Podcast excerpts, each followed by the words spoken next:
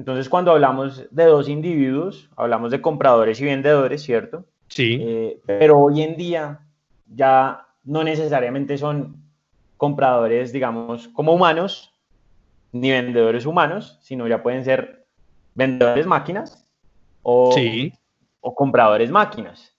Y es ahí a donde me parece muy importante, digamos que cuando, cuando ya pasamos eh, a entender que realmente eh, hoy en día casi que el 75% de las operaciones en la bolsa de Nueva York es hecho por máquinas, pues es, digamos que es muy claro que el camino a la adopción de estas tecnologías es una realidad.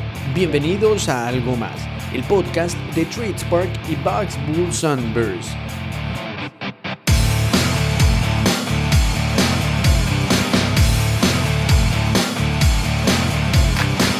Mi nombre es David Rubiano. Soy el diseñador que desarrolla la identidad gráfica de la marca TradeSpark. Este es un espacio donde hablaremos sobre emprendimiento, proyectos, mercados, nuevas tecnologías y los voy a estar acompañando.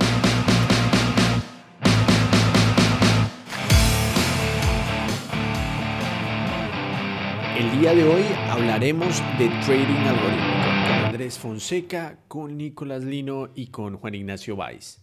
Bienvenidos. Entonces vamos a empezar con Andrés. Eh, Andrés es bogotano, ¿verdad? Sí, sí, sí.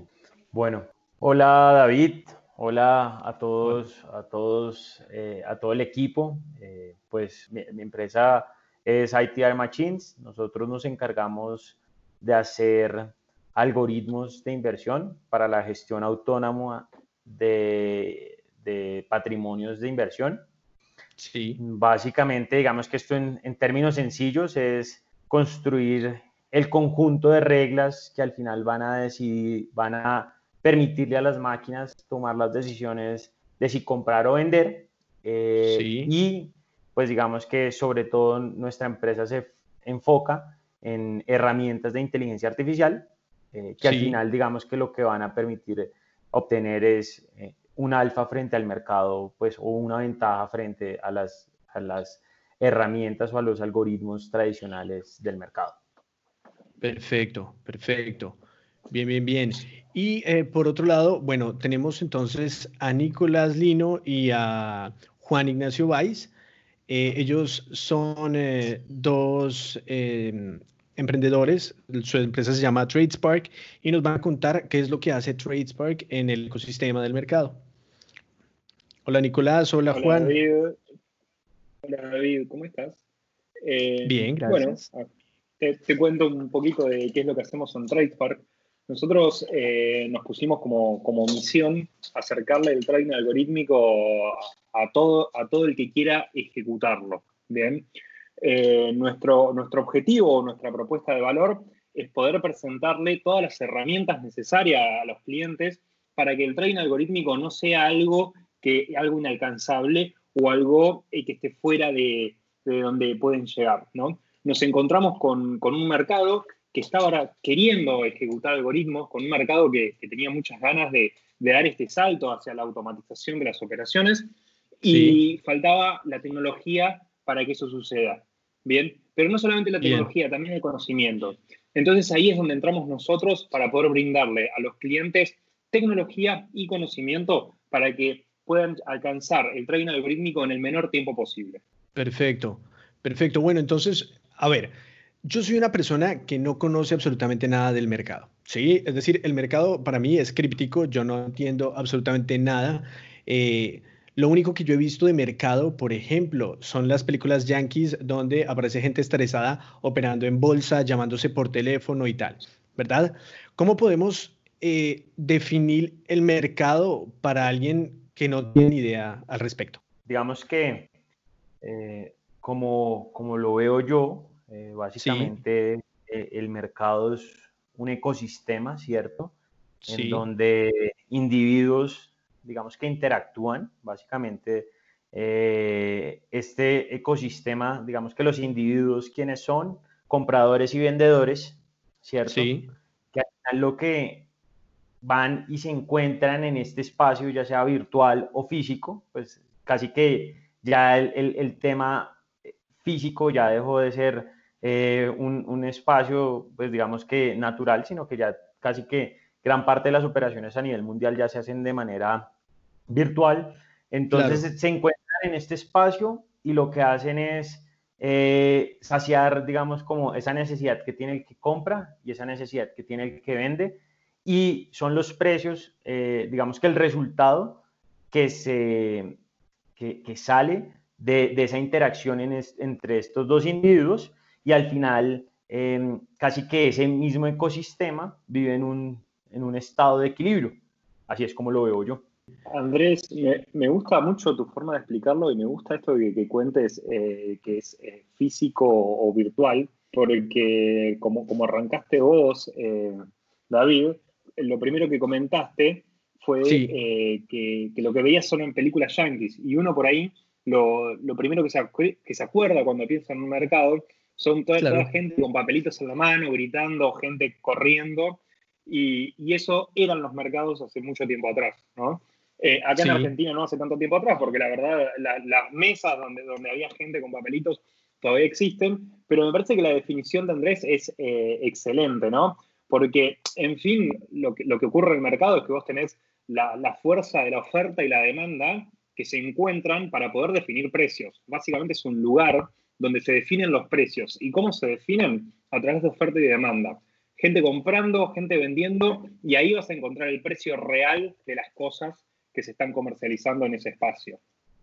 Claro, claro, claro. Precisamente me llamaba mucho la atención de lo que enfatizaba Andrés y era el tema de que ya la presencialidad no es un límite. Como en cualquier otro medio, eh, ya la virtualidad, digamos, acorta distancias y tiempos y bueno, el mercado no, no es la excepción, ¿no? Entonces, es ahí, creo yo, donde entra la plataforma que desarrolla TradeSpark, ¿no? Arquants, precisamente para permitir al mercado operar en, esa, en, ese, en ese espacio ya virtual, ¿verdad? Eh, en realidad, la, virtualidad viene desde antes. Eh, los mercados ya desde hace años que brindan interfaces. Bien, cuando, cuando hablo de interfaces, hablo de aplicaciones. Como, como uno tiene una aplicación en el teléfono, te brindan interfaces para que uno pueda ingresar manualmente órdenes al mercado.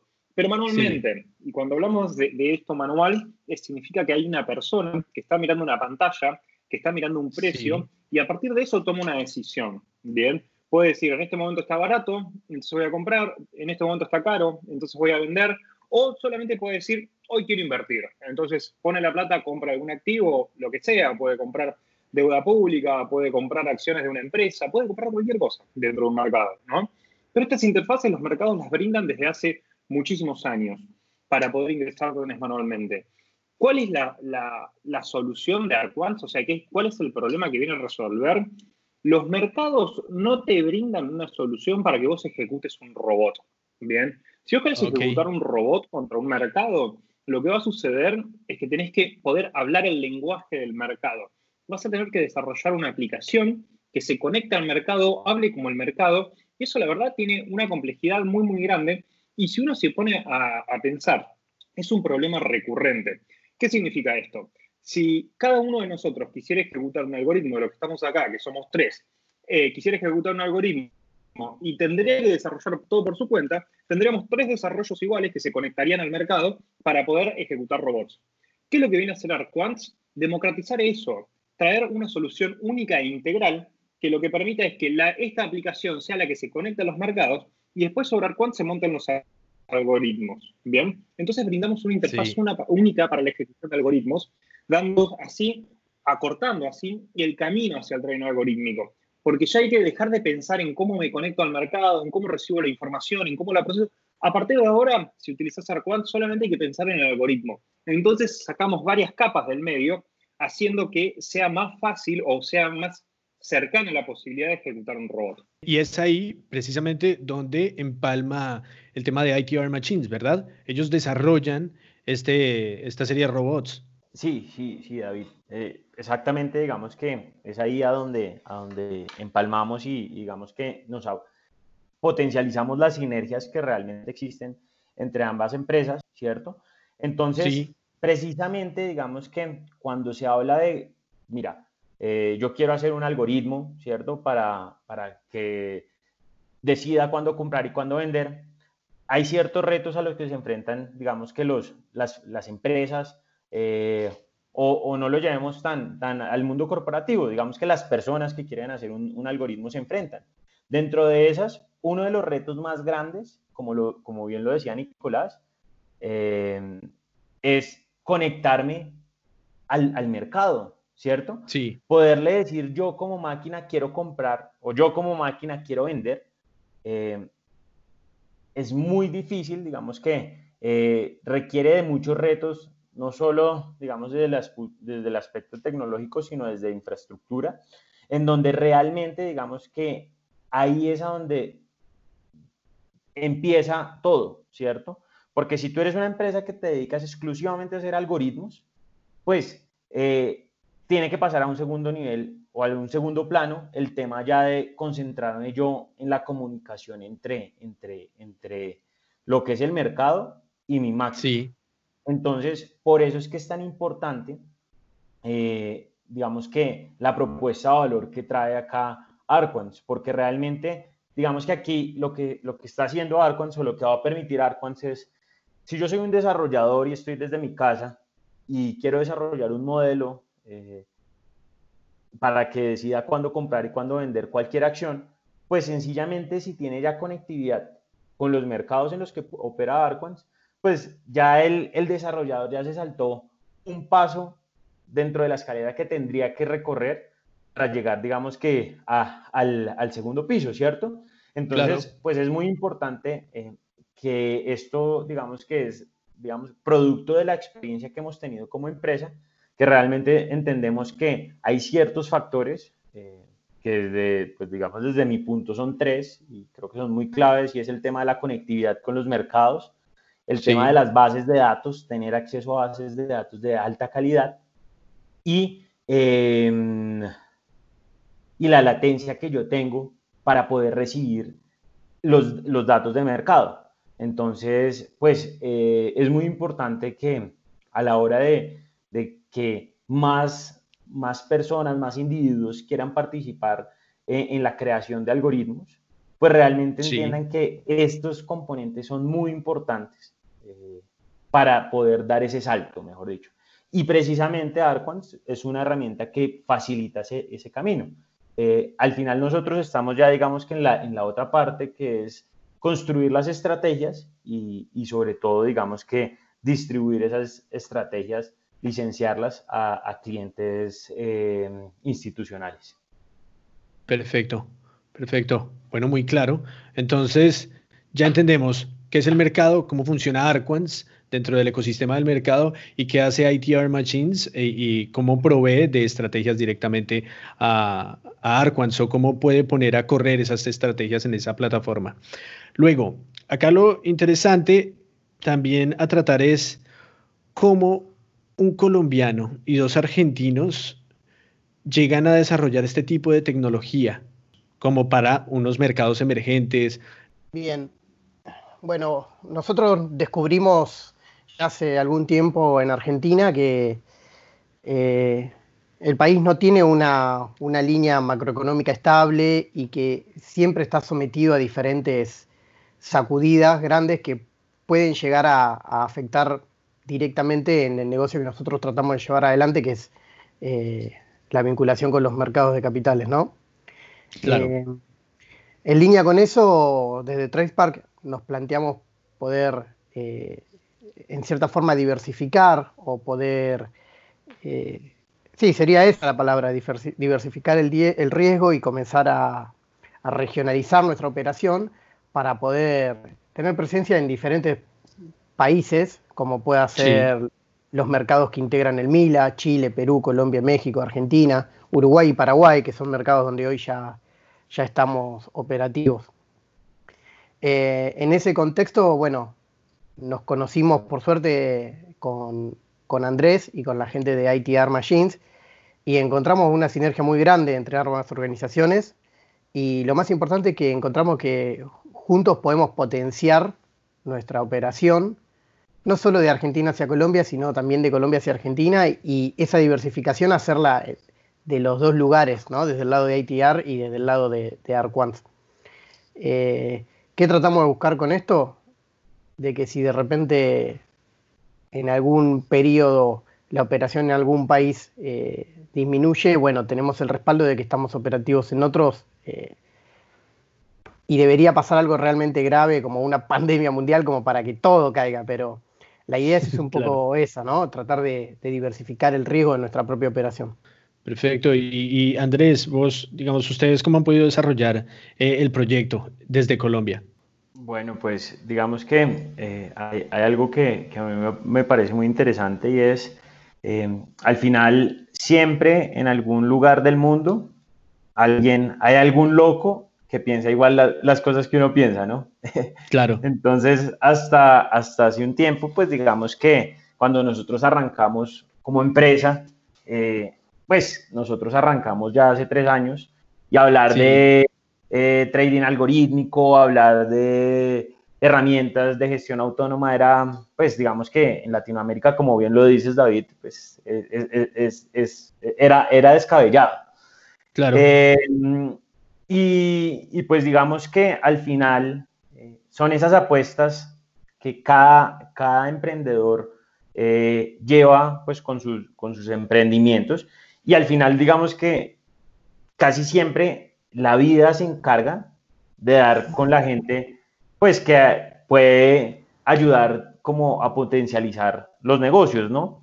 Eh, y creo que precisamente eh, eso fue lo que, lo que pasó con Arquans. Eh, digamos que nos conocimos en un, en un evento que realizaba la Bolsa de Valores de Colombia, en donde mm, básicamente lo que, lo que se quería, digamos que con esa convocatoria, era seleccionar como los proyectos de Latinoamérica eh, con mayor relevancia para la Bolsa de Valores de Colombia, ¿cierto? Eh, sobre todo con un objetivo y era incrementar el volumen de negociación de las bolsas, que al final ese es el negocio de todas las bolsas eh, en el mundo, ¿cierto? Claro. Que, más, que, más, que, se negocie mucho más en cada una de sus bolsas.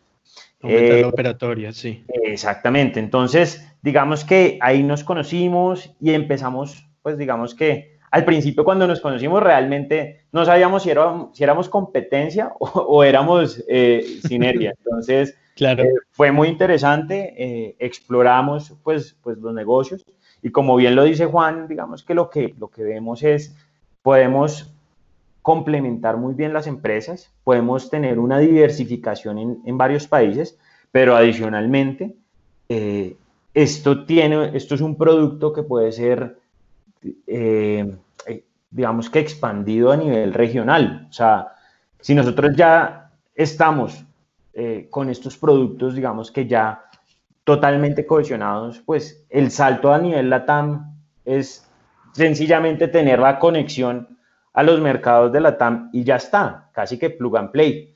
Entonces, el, el, el, el, negocio, digamos que se ha facilitado mucho eh, en ese sentido porque, pues, nos encontramos, vemos que, hay una sinergia y, queremos explotarlas. Y al final, que hay algo que me gusta mucho y es que precisamente este tipo de negocios no requiere lo que antes requerían los negocios de yo tener que ir a, conocer a Juan, eh, sentar una, relación, digamos que em, cara a cara para, para poder entender que sí podía haber un negocio. No, y ahí es a donde también me parece muy interesante, porque es que incluso desde ese detalle en donde pues, yo te puedo decir, yo he hablado muchas horas con Juan, con Nicolás, con todo, con todo el equipo de, de Trade Spark, pero realmente no los conozco. Claro. Entonces, eso es lo que me parece más interesante de toda esta situación y es, eh, podemos trabajar, eh, vemos negocio y vamos a trabajar sobre una misma base. ¿Cuál es la misma base? Un, negocio digital en donde podemos llegar a, un, buen, eh, a un buen puerto, digamos que trabajando casi en remoto eh, y casi que cada compañía dedicándose a lo que sabe hacer. Entonces, por eso digamos que también se ha facilitado mucho el trabajo con, con, con, la compañía de, de Spark. Quiero sumar a esto, eh, dada la pregunta que es cómo hacer para, pasar, ¿no? Para, poder crear una startup en, Argentina, por ejemplo. Y yo creo que, ahí hay algo muy bueno y que lo termina de mencionar Andrés, y creo que son las alianzas, ¿no? Y es eh, hacer lo que uno sabe hacer bien, ¿bien? Porque creo que un gran problema de, todo emprendedor es tratar de abarcar más de lo que puede y encima el mismo emprendedor siempre intenta hacer un poco más de lo que realmente puede hacer. Entonces eso te lleva a salirte de foco. Y creo que algo muy importante es lograr eh, centrar el foco y entender hacia dónde vas, ¿no? Fijarse en norte y encaminar derecho hacia ese norte tratando de desviarte lo menos posible. Es algo que a nosotros de Straight Park eh, nos llevó un tiempo encontrar ese camino, ese norte. Eh, no, teníamos eh, todo marcado. Recién hace unos meses que, podemos transitar un camino recto y hacia una meta que sabemos dónde está. Y esto de buscar las alianzas es lo más importante de todo, porque así como decimos que no se puede acaparar todo, creo que acá es donde entra la alianza que estamos teniendo con, con ATR Machines, que lo que nos provee es justamente que cada uno se puede potenciar en el campo que mejor juega, ¿no? Si uno juega bien haciendo una plataforma para la ejecución y el otro juega muy bien haciendo algoritmos, perfecto, potenciémonos en eso, que cada cual haga el trabajo que sabe hacer bien y entre los dos saquemos algo, eh, algo mucho, una solución muy superadora, a la cual sería si fuéramos por separado, ¿no? Ese creo que, es mi aporte de cómo poder hacer un, negocio, ¿no? O cómo poder llevar algo adelante, un startup adelante, eh, tratando de cruzar todo este camino, ¿no? que, es bastante complejo, eh, para lograr tener algo funcional. Muy bueno. Quisiera que para terminar ustedes me comenten que, cuál es el pronóstico que tienen ahora con esta coyuntura de, pandemia y demás. ¿Cómo, ¿Cómo se va a tener que trabajar de acá en adelante? Yo creo que, el contexto este de pandemia eh, ha potenciado todo el tema de los negocios. Eh, hay mucha gente que cree que no, pero es como que cruzar fronteras ahora es más fácil. Es como que nos empezamos a acostumbrar un poco más a esto de la digitalización, a hacer remotos, a poder tener reuniones eh, sin la necesidad de estar físicamente ahí. Y me parece que esto ayuda muchísimo a romper la barrera entre países, a poder escalar los negocios más fácilmente. Bien, más que nada en lo que es eh, mercado, ¿no? Que, es donde estamos jugando nosotros. Hay otros negocios que le, que traen muchas complejidades pero eh, creo que nuestro ámbito nos ha ayudado a, crecer de una manera más rápida, nos ha ayudado a, cruzar las fronteras de una manera más rápida, que si no hubiera sido por la pandemia, creo que, hubiera sido bastante más complicado, ¿bien? Porque implica toda una, movilización bastante, bastante dificultosa. Al mismo tiempo, el producto que nosotros tenemos se adapta muy bien a lo que es la pandemia, ¿bien? porque básicamente es un producto que, permite conectar desde cualquier lado, que te permite ejecutar algoritmos de cualquier lado, que no tiene restricciones. Por lo tanto, creo que desde el lado empresarial eh, salimos favorecidos y desde el lado del producto no tuvimos que hacer ninguna adaptación. Así que lo que puedo decir es que la pandemia, al menos a nosotros, en nuestro contexto, nos ha jugado casi a favor. Sí, yo opino prácticamente casi igual que Nico. Yo creo que la pandemia llegó y, produjo un cambio que, es positivo y que va, va a seguir post pandemia, que es abrir la puerta a la no presencialidad y a posibilitar negocios y relaciones eh, con distancia cero, ¿no? Si ya veníamos, gracias a la tecnología, transitando ese camino, en cierta forma esto con la pandemia se ve potenciado.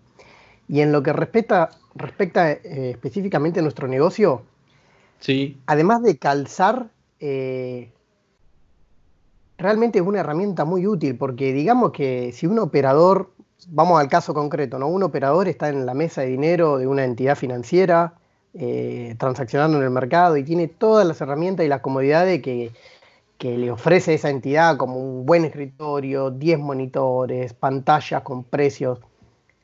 Y cuando uno se muda a la casa, por lo general no se muda con toda esa infraestructura, ¿no? Y pasar de estar acostumbrado a laburar con ocho monitores a laburar con dos y a estar en, una situación que no es tan beneficiable a la hora de operar en el mercado.